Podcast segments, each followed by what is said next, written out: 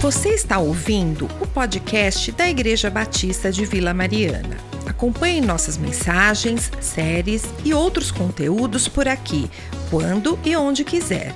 Quer ficar por dentro do que acontece em nossa igreja? Basta seguir a gente no Instagram, IBVMOficial.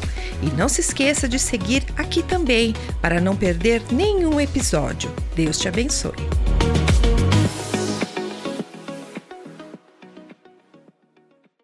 Nós estamos começando o mês da família e é uma alegria, não é? Estudarmos e olharmos para a palavra de Deus, que tem muito sobre a família, muito sobre a família. Eu uma vez ganhei um livro ah, que tinha o seguinte título: Família acima de tudo. Eu fiquei encantado com o título.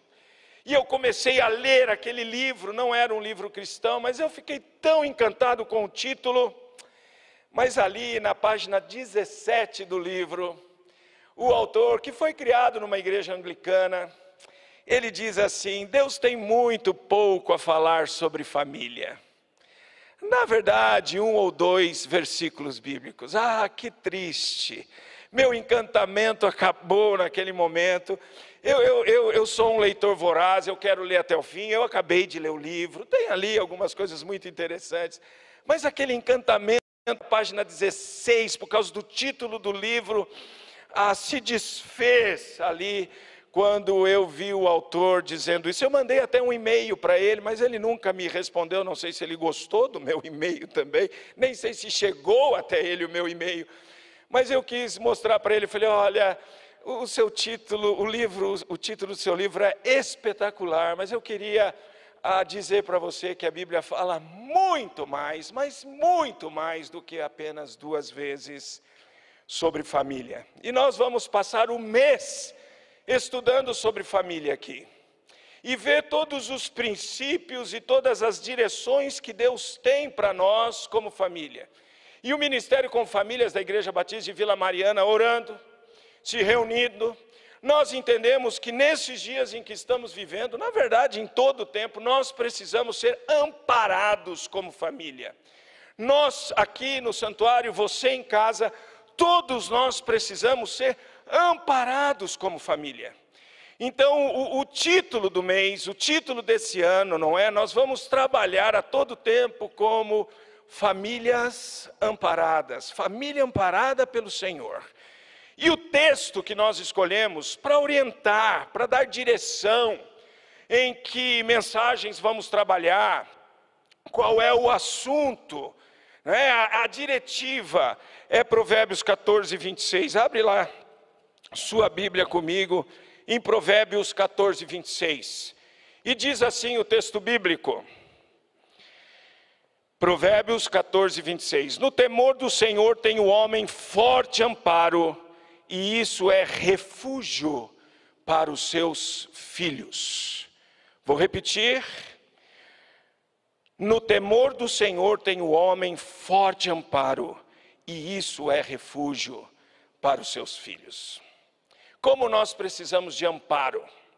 Quando a Débora nasceu, e o Daniel também, ah, nós ah, colocamos nossos filhos nas mãos de Deus, mas nos colocamos muito mais. E agora, Senhor, quando a Débora nasceu, primeira filha, primogênita, eu não sabia nada. Aliás, Deus coloca a gente na paternidade, não é? Coloca amadores na paternidade. Eu nunca fui pai antes para ser pai da Débora, nem você para ser pai da Estela, não é verdade? E aí a gente acha que vai nascer o segundo filho e a gente já está dominando a arte da educação de filhos, a arte do cuidado a filhos. E sabe o que acontece? A gente descobre que o segundo filho é tão, tão diferente do primeiro filho, quanto nós somos da nossa esposa, quanto eu sou diferente do Adriano que está atrás da câmera, lá do Mateus que está na mesa de som, da Júlia que está no computador e de cada um de vocês. E a gente precisa de amparo. Eu me lembro que eu estava fazendo a viagem com, com um colega ali do seminário, que tinha sido meu professor, agora eu era professor do seminário, então ele era meu colega, essas coisas que acontecem na vida. Mas eu tinha ainda como um grande discipulador, o nome dele era David Smith, um homem que ah, tinha no seu DNA o aconselhamento bíblico, e nós fomos dar aula na cidade de Campinas, num curso que tem lá na Igreja Batista Fonte, o CTL. E eu estava voltando de Campinas, eu falei, seu Davi Smith, a Débora nasceu. O senhor tem duas filhas. E agora, o que eu faço? O senhor pode, por favor, nessa viagem, derramar aqui todas as direções que eu preciso para criar essa menina? E ele disse assim: Eu não sei o que te falar. E eu fiquei absurdamente assustado. Se ele não sabe o que falar, o que farei eu da minha vida? Mas uma coisa ele disse: Ora ao Senhor seu Deus conhece a palavra do Senhor seu Deus e aplica na educação dos seus filhos, que tudo dará certo. Os seus filhos vão obedecer ao Senhor, crescer na graça, porque você está orando por eles e o está ensinando a palavra do Senhor à vida deles. Isso é amparo, gente. Isso é amparo. Quantas vezes eu não sabia o que fazer com os meus filhos? Os meus professores não responderam, mas ao abrir a Bíblia, eu encontrei na palavra de Deus toda a direção, todo o sustento, todo o amparo, e isso foi refúgio para os meus filhos. Isso foi lugar seguro para os meus filhos. Eu erro, eu erro. Está ali o Daniel, de tipóia no braço, depois do acidente que ele sofreu. Se você perguntar para o Daniel, Daniel, seu pai erra, ele vai falar todo dia, gente, toda, quase toda hora, na verdade. Mas a palavra de Deus é suficiente para mim e para o Daniel, para que nós cresçamos juntos na graça do Senhor, cresçamos juntos na palavra do Senhor, e isso seja refúgio para mim e para ele, que é o filho que está em casa, mas foi refúgio para Débora, que é a filha que se casou, está agora com o seu marido isso é amparo e refúgio para todos nós. Por isso a palavra de Deus tem histórias e mais histórias sobre famílias. Vamos olhar para uma história aí. Eu quero ah, compartilhar com vocês, está lá em 1 Samuel, capítulo 1, então pode abrir em 1 Samuel, capítulo 1. E nós vamos ver o contraste entre o destemor de Eli e o temor de Ana que resulta em filhos desprezados ou filhos abençoados. Quando eu não tenho temor a Deus, os meus filhos serão desprezados pelo Senhor, o que é pior. Mas quando eu temo ao Senhor, os meus filhos são abençoados. Porque quando eu não temo o Senhor, eu não tenho amparo e não dou refúgio aos meus filhos, e eles acabam entrando em caminhos tortuosos, em caminhos de perdição, como diz a Bíblia. Mas quando eu temo ao Senhor, os meus filhos, eles são abençoados por Deus, porque eles são colocados diante do altar de Deus em oração e é apresentado a eles a palavra de Deus. O contraste entre o destemor de Eli e o temor de Ana resulta em filhos desprezados ou filhos abençoados. O, o livro de 1 Samuel e 2 Samuel é um livro só na língua hebraica. Ele foi depois dividido quando houve a tradução da Septuaginta, foi uma tradução que fizeram do hebraico para o grego, porque a língua grega dominava o mundo no Império Grego. E então fizeram uma tradução da língua hebraica para o grego para que muitas pessoas pudessem ler o Antigo Testamento, e isso é conhecido como Septuaginta. Septuaginta é um nome de, que, que tem a ver com 70. Alguns dizem que foram 72 homens que fizeram a tradução, outros dizem que foi em 72 dias. Tudo é conjectura, mas a Septuaginta existe. E ela é a tradução da língua hebraica para a língua grega do Antigo Testamento. O que aconteceu é que o hebraico ele não usa vogais, ele só usa consoantes. Então as palavras são mais curtas, palavras mais curtas, sentenças mais curtas, sentenças mais curtas, rolo mais curto. Quando foi traduzido para o grego, o grego usa vogais. Então, com o uso de vogais, palavras mais compridas, sentenças mais enormes, rolos imensos. Então, arbitrariamente dividiram os livros. Primeiro e segundo Samuel é assim, primeiro e segundo Crônicas é assim, primeiro e segundo Reis é assim. Foram divididos os livros aleatoriamente. Tanto que quando você está lendo, você não entende muito. É, é de primeiro Reis para segundo Reis, a divisão não tem muito nexo. Não muda nada a história bíblica, não muda nada a teologia bíblica, não muda nada a Bíblia. Hoje eu tive aula na classe de batismo sobre a Bíblia com os meus amados alunos da classe de batismo e nós vimos todo o poder das Sagradas Escrituras. Não muda nada. Só mostra que houve uma divisão que não não tem muita lógica, porque os rolos ficaram grandes. Antigamente era em rolo, não era em, em brochura, como nós temos a Bíblia hoje, ou eletronicamente, que ficou mais fácil ainda, não é? E, eram em rolos e era difícil, então levar aquele rolo agora de Samuel que ficou enorme, rasga no meio na Septuaginta. Crônicas ficou enorme, rasga no meio, literalmente no meio. E por isso nós temos primeiro e segundo Samuel. Mas primeiro e segundo Samuel é um livro só que conta o contraste de pessoas que temem a Deus e de pessoas que não temem a Deus. E o livro começa com a história de Samuel e Eli, ou da família de Samuel que tem a mãe como Ana e o pai como Eucana, e da família de Eli que tem os seus filhos sacerdotes. E a palavra de Deus mostra para nós que o destemor de Eli resulta em filhos desprezados. Olha só o que diz o capítulo 2, do versículo 29 a 33. Deus falando para Eli: Por que pisais aos pés aos meus sacrifícios e às minhas ofertas de manjares, que ordenei se me fizessem na minha morada? E tu, porque honras a teus filhos mais do que a mim, para tu e eles vos engordades das melhores de todas as ofertas do meu povo de Israel. Sabe por que Deus fala isso para Eli? Porque os filhos deles, dele, Eli, estão fazendo coisas ruins, terríveis. Se você olhar do versículo ah, 12 até o versículo 17 do capítulo 2, você vai encontrar o que eles estão fazendo eles não respeitam a lei do sacrifício.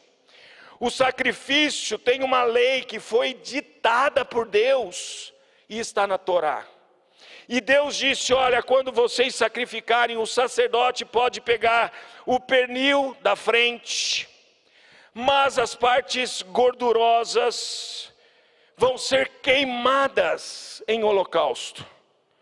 Se você faz churrasco e gosta de churrasco, como esse pobre pastor gosta, a gente sabe que uma boa picanha, a gente tem que ter capa. Sabe o que é capa, Davi? Você gosta de churrasco, né? Você está fazendo assim aí. Capa é a gordura. Lá na cidade de Atibaia tem um açougue, que é, eu compro carne lá, é picanha fresca. E quando eu vou lá em Atibaia, eu compro uma picanha lá. Eu falo, ó, oh, seu Francisco, Bigode, que são os indivíduos lá do açougue. Eu digo, olha, eu quero aquela picanha que vai agradar todo mundo no churrasco. E se você já esteve em um churrasco lá em Atibaia comigo, você sabe que a carne lá é muito boa. E vem uma picanha, certo, pastor Bruno? Pastor Bruno também gosta de um churrasco, é uma beleza, né, Priscila? E o que é a capa? É a gordura. Porque a gente vai assando, lá no fundo está o Joelzão, que faz churrasco, churrasqueiro da igreja, né? E aquela gordura vai penetrando na carne, aquilo vai dando um sabor e uma maciez, é uma delícia. O meu cardiologista está aqui também, ele fala que eu posso comer de vez em quando. Então é de vez em quando, tá bom, cardiologista? Doutor Fábio, é de vez em quando. Sábado sim, sábado também. Sábado sim, sábado também. Uma delícia. Sabe o que os filhos de Eli faziam? Eles sabiam que a gordura era boa. Eles sabiam que essas partes eram saborosas. Eles não estavam nem aí com a lei do, do, do sacrifício.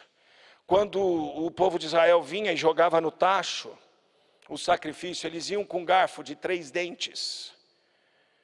Não é? Não tem nada a ver com o capeta aqui, o garfo de três dentes, tá bom? Era um garfo de três dentes para facilitar. E eles enfiavam assim e tiravam, e o que vinha, eles pegavam para eles. Só que geralmente o que vinha era a parte boa. Interessante, os camaradas tinham uma capacidade, Miguel, para pescar ali no tacho, viu? E pegavam a parte boa, que era para ser queimada em holocausto. Eli sabia disso.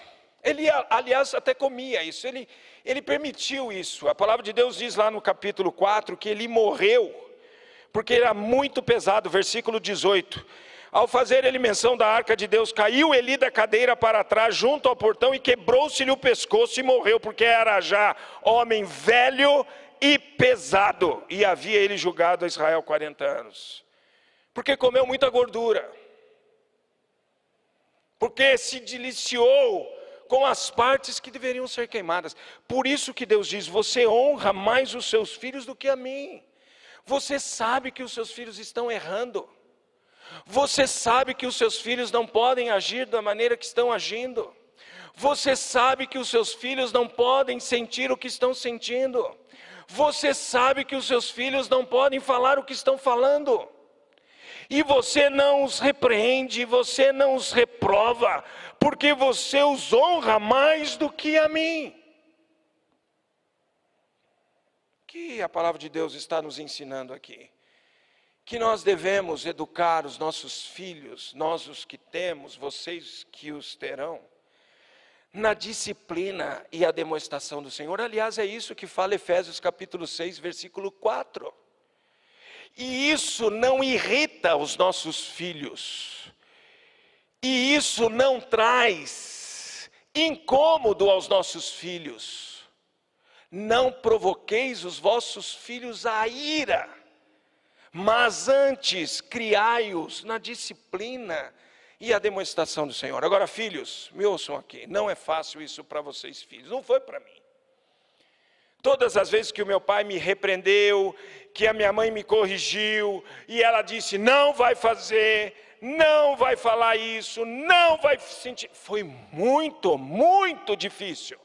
Foi algo agradável. Ah, pai, mãe, que legal que vocês estão me proibindo de fazer isso, que bacana. Eu me lembro quando eu fui proibido de namorar uma menina com a qual, é, é, para a qual eu me apaixonei. Não era a Denise, a Denise foi na, na, na juventude, já lá no seminário. E meus pais disseram: não, não vai namorar essa moça. Não foi agradável para mim, porque o meu coração pegava fogo por aquela menina. Eu não gostei nem um pouquinho dos meus pais terem me proibido o namoro. Considerei e o fiz porque sou um pecador miserável namorar escondido, só deu errado. Namorava no cemitério da cidade, que coisa horrorosa. Não é? Isso é filme de terror, porque está tá desobedecendo. Por que, que namorava lá no meio das tumbas do faraó em Sorocaba? Porque estava desobedecendo. E está errado, deu tudo errado, gente. Por duas vezes isso aconteceu. Uma vez os meus pais não proibiram, mas disseram: não é a vontade de Deus. Por isso considero, isso eu já era jovem, deu tudo errado. Por duas vezes essa coisa insensata chamada Darcy decidiu não ouvir a repreensão dos seus pais, a orientação dos seus pais. Eu tenho história para contar para vocês, para vocês não seguirem porque deu tudo errado. Esse segundo momento em desobediência, eu já contei aqui para vocês. O meu irmão, que é cinco anos mais novo do que eu, estava na adolescência. Ele botou o dedo no meu nariz e falou: Você está dividindo a nossa família seminarista. E eu já era seminarista. Já estudava para ser pastor em desobediência aos meus pais. E o meu irmão meteu o dedo no meu nariz, cinco anos mais novo do que eu, na adolescência, e disse: Você está dividindo a nossa família. Você precisa parar com esse relacionamento. Deus usou um menino na adolescência para falar com um jovem seminarista, para que ele entendesse que ele estava desobedecendo a Deus. Não é agradável. Não é agradável. Ser repreendido não é agradável, ser corrigido não é agradável. Mas saiba que os nossos pais fazem isso por amor a nós, porque se não fizerem, Deus vai dizer: por que, que você honra os seus filhos mais do que a mim? E Deus vai trazer maldição, e nós pais não queremos nossos filhos debaixo de maldição. E algumas vezes isso dói. Muitas vezes chateia. Mas lembre, filhos, que os seus pais estão dando ordens que honram a Deus. Principalmente os pais da Igreja Batista de Vila Mariana, porque a gente está de olho. Nós estamos com os seus pais. Não é só o Márcio Juque que está com vocês, não é só o pastor Bruno que está com vocês, nós estamos com seus pais. E quando a gente vê que alguma coisa está passando das Sagradas Escrituras, o que é muito raro na Igreja Batista de Vila Mariana, sabia? Muito raro dos pais daqui, porque conhecem a palavra. Graças a Deus. Nós chegamos nele, olha, acho que você está exagerando. Não precisa ser assim. Vamos tentar a palavra. Olha, a Bíblia diz que você pode ceder nisso. Você pode fazer isso. Eu tenho dado aulas e mais aulas para os seus pais. E tenho dito para eles o que a palavra de Deus exige, o que ela pede. Então vamos analisar a palavra de Deus, vamos ver. E eles fazem isso com vocês, filhos, porque eles os amam. Porque se eles não fizerem, o resultado é esse. Portanto, diz o Senhor Deus de Israel, versículo 30 do capítulo 2 de 1 Samuel: Na verdade, dissera eu que a tua casa e a casa de teu pai andariam diante de mim perpetuamente. Porém, agora diz o Senhor: longe de mim tal coisa. Sabe aquela coisa da, que a gente fala: ah, e por que, que eu fiz essa promessa? Deus está dizendo: longe de mim preservar seus filhos no sacerdócio. Porque aos que me honram, honrarei, porém os que me desprezam serão desmerecidos. Eis que vem dias em que cortarei o teu braço e o braço da tua casa de teu pai, para que não haja mais velho nenhum em tua casa. Isso é reprovação de Deus. Ele reprova aquelas pessoas que o desprezam. E Eli, como pai, honrou mais os seus filhos, porque não temia mais a Deus, mas temia mais os seus filhos. Ah, o que os meninos vão pensar de mim? O que, que eles vão achar de mim? É, é, que ideia eles vão ter de mim? Que, o que, que os meninos é, vão, eles não vão gostar mais de mim? Você honra mais os seus filhos do que a mim.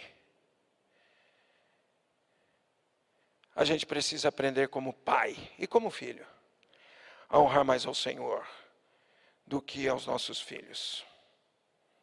Eu quero que os meus filhos me amem muito. Eu quero que a Débora e o Daniel me amem muito. E eu os amo muito.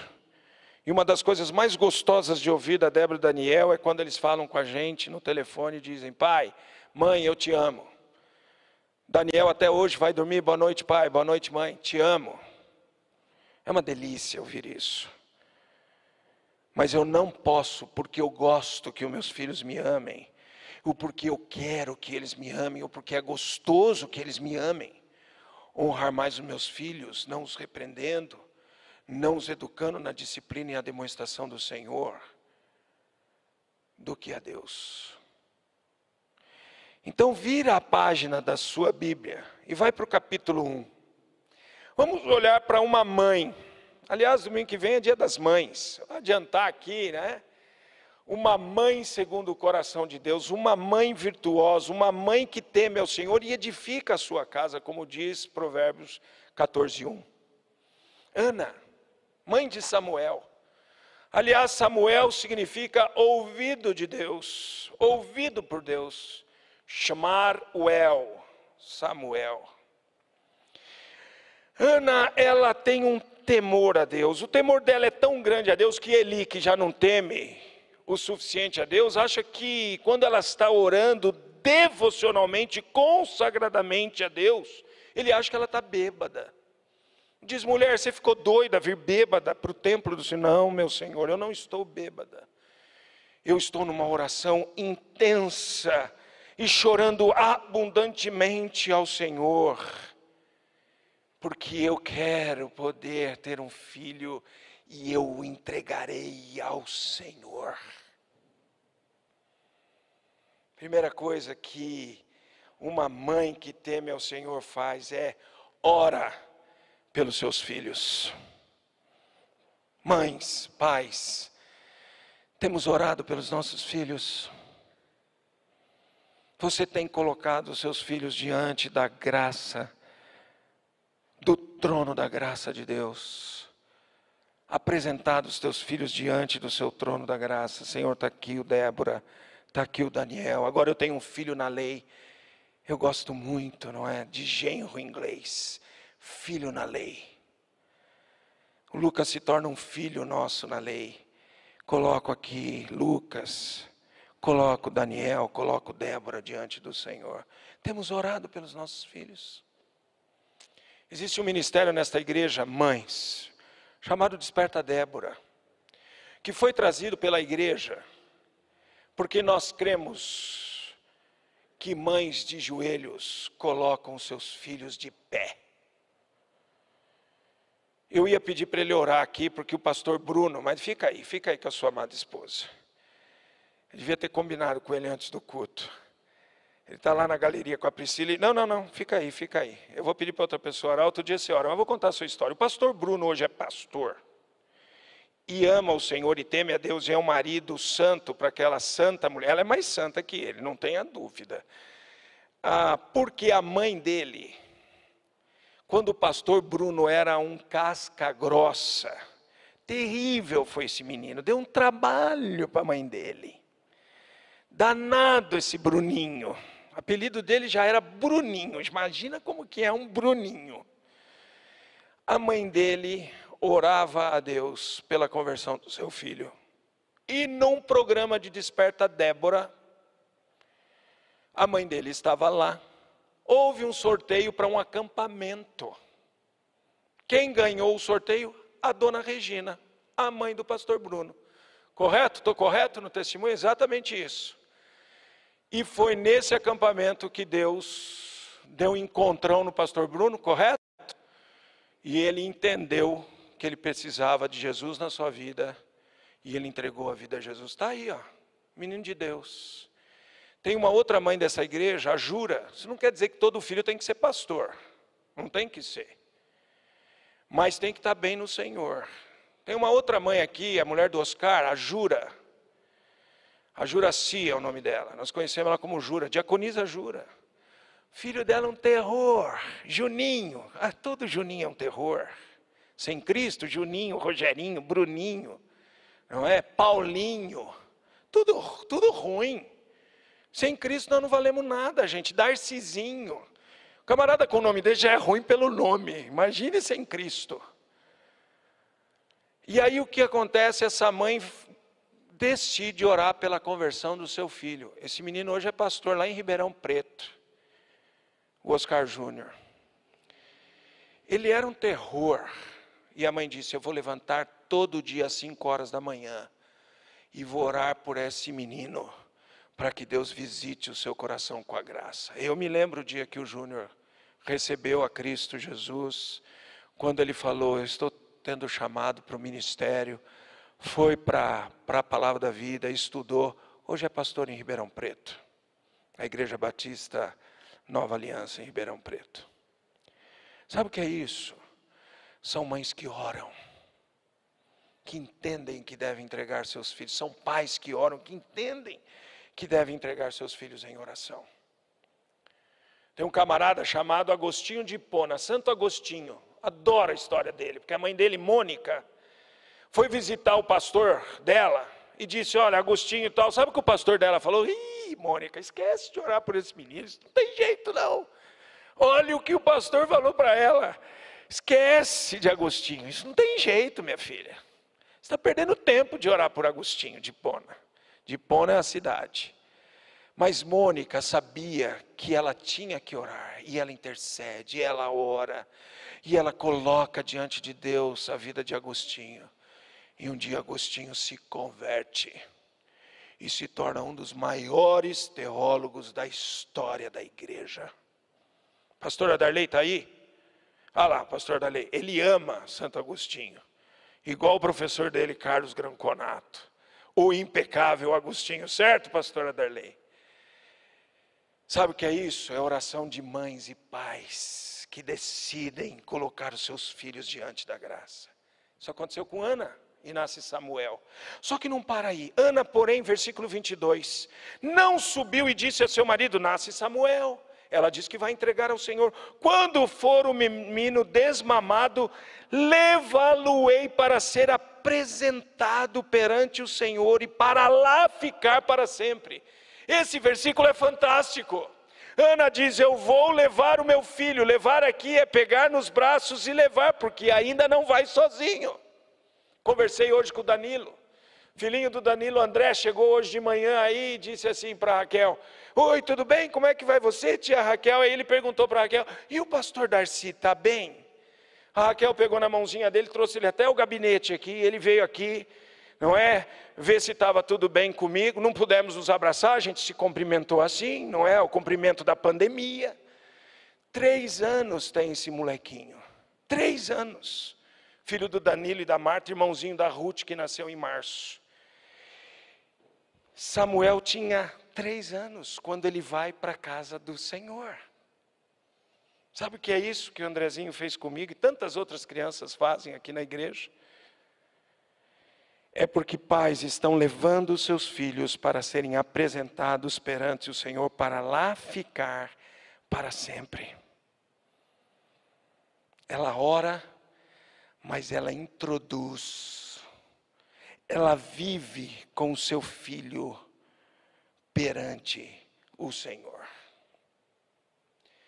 Aqui ainda Samuel fica entregue às mãos de Eli, que vai treiná-lo como sacerdote. E Samuel vira um profeta e um juiz, o maior profeta e juiz que Israel conheceu nos dias dos juízes. Nós, como pais, temos que fazer isso. Sabe, gente, não é porque eu sou pastor. Não é porque eu sou pastor. Mas eu fico incomodado, incomodado, quando eu vejo pais ensinando seus filhos que tudo, tudo é possível tomar o lugar da vida com Deus, da igreja, do trabalho, aonde a gente aprende, a estudar a Bíblia, aonde a gente ouve a Bíblia, aonde a gente comunga com gente que ouve a Bíblia. Eu fico assustado quando eu fico sabendo de pais que reclamam, porque tem que levar o seu filho à igreja, porque dá trabalho, porque é um sábado à tarde e eu queria ficar descansando, e eu tenho que levar para o control team. Que essa não seja a história nossa, de nenhum dos nossos pais aqui, porque isso é perigoso. Eu, como pastor, sempre entendi que meus filhos deviam amar ao Senhor pelo que o Senhor é, não porque eles são filhos de pastor. Nunca cobrei isso deles. E eu me lembro que quando eu frequentava aqui, antes de ser pastor titular, e eu ainda trabalhava na Palavra da Vida, o Daniel estava participando de uma cantata de Natal, e o Vila Feliz marcou um, um ensaio, acho que foi na véspera da cantata, num sábado à tarde, e eu não viria para aquela semana para São Paulo. Acho que era um final de semana antes. Eu vinha apenas duas vezes por mês, quando eu ainda não era pastor titular aqui da igreja. Depois passei a vir três vezes e uma eu atendi o seminário. E nesse final de semana eu estava atendendo o seminário como plantonista. E o Daniel tinha um ensaio aqui. E eu falei para Denise, eu vou levar o Daniel porque eu quero que o Daniel saiba que é importante o trabalho do Senhor. Débora já era control team nessa época. E eu peguei o nosso carro, saí lá de Atibaia, viajei uma hora e alguma coisa, cheguei aqui na frente da igreja. O Daniel desceu, foi para o ensaio, ficou uns 40 minutos no ensaio, voltou, viajamos mais uma hora e tanto de volta para Atibaia. Porque eu queria que o meu filho soubesse que o trabalho do Senhor é sério e eu tenho que ter compromisso com o meu Deus. Sabe com quem eu aprendi isso? Com a minha mãe. A minha mãe me ensinou isso. A minha mãe foi uma Ana na minha vida e me ensinou isso. Mas Ana continua, vendo-o desmamado, levou consigo como um novilho de três anos, uma efa de farinha e um odre de vinho e o apresentou o carregou até a casa do Senhor a Siló. era um menino ainda muito criança. Aí eu não posso deixar de me lembrar de Provérbios 22, 6. Ensina a criança no caminho em que deve andar, e quando for velho, não se desviará dele. Isso é um princípio, precisa ser obedecido. Provérbios 22, 6. O ensina deveria ser traduzido como consagra, porque é a palavra para consagrar. Então a gente deve ler Provérbios 22, 6 daqui para frente assim: ó, consagra o teu filho ao Senhor, ainda quando for criança, no caminho dele. Qual é o caminho dele? É o caminho do Senhor. Se eu conheço o Senhor, o caminho dos meus filhos é o caminho do Senhor, não tem outro. Ana sabia disso. E o menino era muito criança. E ela o levava consagrado à casa do Senhor, para aprender as coisas do Senhor, para ser criado no caminho do Senhor. Gente, essa igreja é uma igreja que investe muito no departamento infantil. Muito. E vai continuar investindo muito, quanto for necessário, para ver as nossas crianças crescendo no caminho do Senhor, porque é esse o caminho que Deus tem para elas, consagradas ao Senhor. Agora, gente, eu e você, como pais, temos que pagar o preço. Se você tiver que viajar uma hora e tanto, para o seu filho ensaiar apenas 40 minutos, você paga o preço, porque é isso que agrada a Deus, é isso que honra a Deus.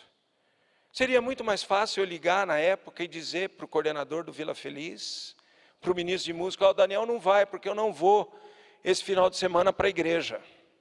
Eles iam falar, tudo bem, pastor Darcy, nós entendemos as lutas. Mas não, eu queria que o Daniel entendesse que é importante. Daniel estudou fora o ano retrasado e o ano passado. Num tempo de férias, Estava de férias, conhecendo ali alguns países da Europa com, como mochileiro. Dormiu ali em lugares no Airbnb, que se você quiser fazer uma viagem bem segura e barata, fala com o Daniel que ele vai te dar todas as diretrizes. Eu fiquei impressionado com a economia do Daniel em conhecer alguns países da Europa, a custo quase nulo.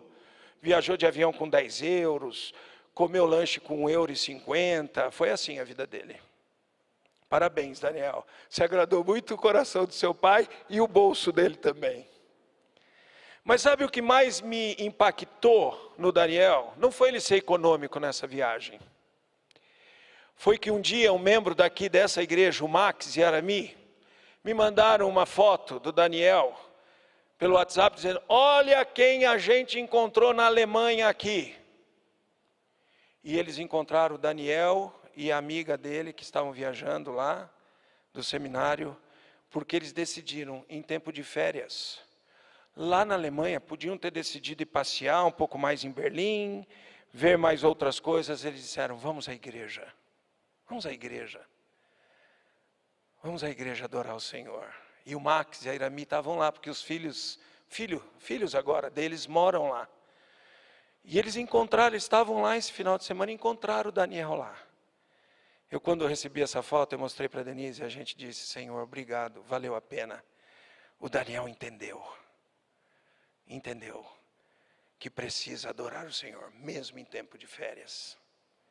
Eu não falei para o Daniel ir na igreja lá em Berlim. Eu não disse, filho, não esquece de ir na igreja nas férias. Não. Pouco conversei com ele nessa viagem, por causa das dificuldades de comunicação. Mas ele decidiu por si. Estarei na igreja para adorar. Ensina, consagra a criança no caminho que ele deve andar. E quando for velho, não se desviará dele. Eu não estou contando isso para a glória do Daniel, muito menos para a minha. Porque eu não fiz o que eu achava, eu fiz o que a Bíblia manda. Se eu fosse fazer o que eu achava, o Daniel seria o mais bandido de todos os homens da face da terra. E eu outro. É porque a graça visita a gente. E Deus faz essa diferença na vida da gente. Estou contando a minha própria história, mas podia contar a história de muitos de vocês aqui. Tem muitas famílias que são modelos de Ana. E Ana termina dizendo assim, versículo 28, pelo que também o trago como devolvido ao Senhor. Essa palavra aqui é dedicado ao Senhor. Ela fez um voto. Se o Senhor me der um filho, ele será teu. Gente, a Bíblia já faz esse voto para nós. A Bíblia chama os nossos filhos. Eu vi a Dani tocando aqui, a Isabela ouvindo a mamãe, com o papai coruja ali do lado. A Bíblia diz: Isabela, para o Leandro e para Dani, e para a vovó coruja que está lá.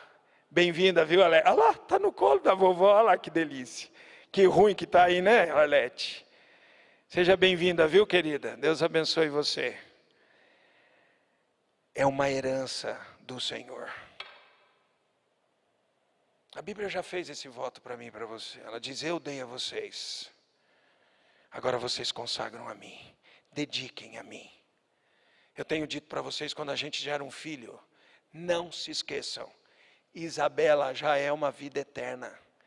Ela tem um aninho de idade, fez a semana passada, é isso, Dani?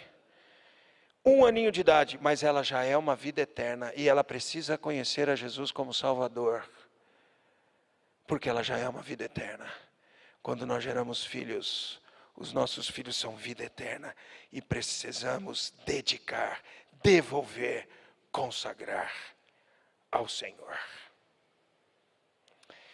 O temor de Ana, que resulta em filho abençoado, é visto na oração que ela faz pelo seu filho, na entrega que ela faz do seu filho no ensino que ela dá ao seu filho em ficar firme no Senhor, na consagração que ela faz do seu filho e na dedicação que ela tem ao seu filho para que conheça o Senhor, para ficar perante o Senhor. E é isso que nós temos que fazer para que as nossas famílias sejam amparadas e os nossos filhos encontrem refúgio no Senhor. Quero terminar lendo três textos que falam de família. Primeiro é Provérbios 14, 26. No temor do Senhor tem o um homem forte amparo, e isso é refúgio para os seus filhos. Não se esqueçam disso. Segundo texto, ensina a criança no caminho em que deve andar, e ainda quando for velho, não se desviará dele. Tem um moço aqui que toca baixo, André. A mãe dele está lá no fundo, ó, Solange.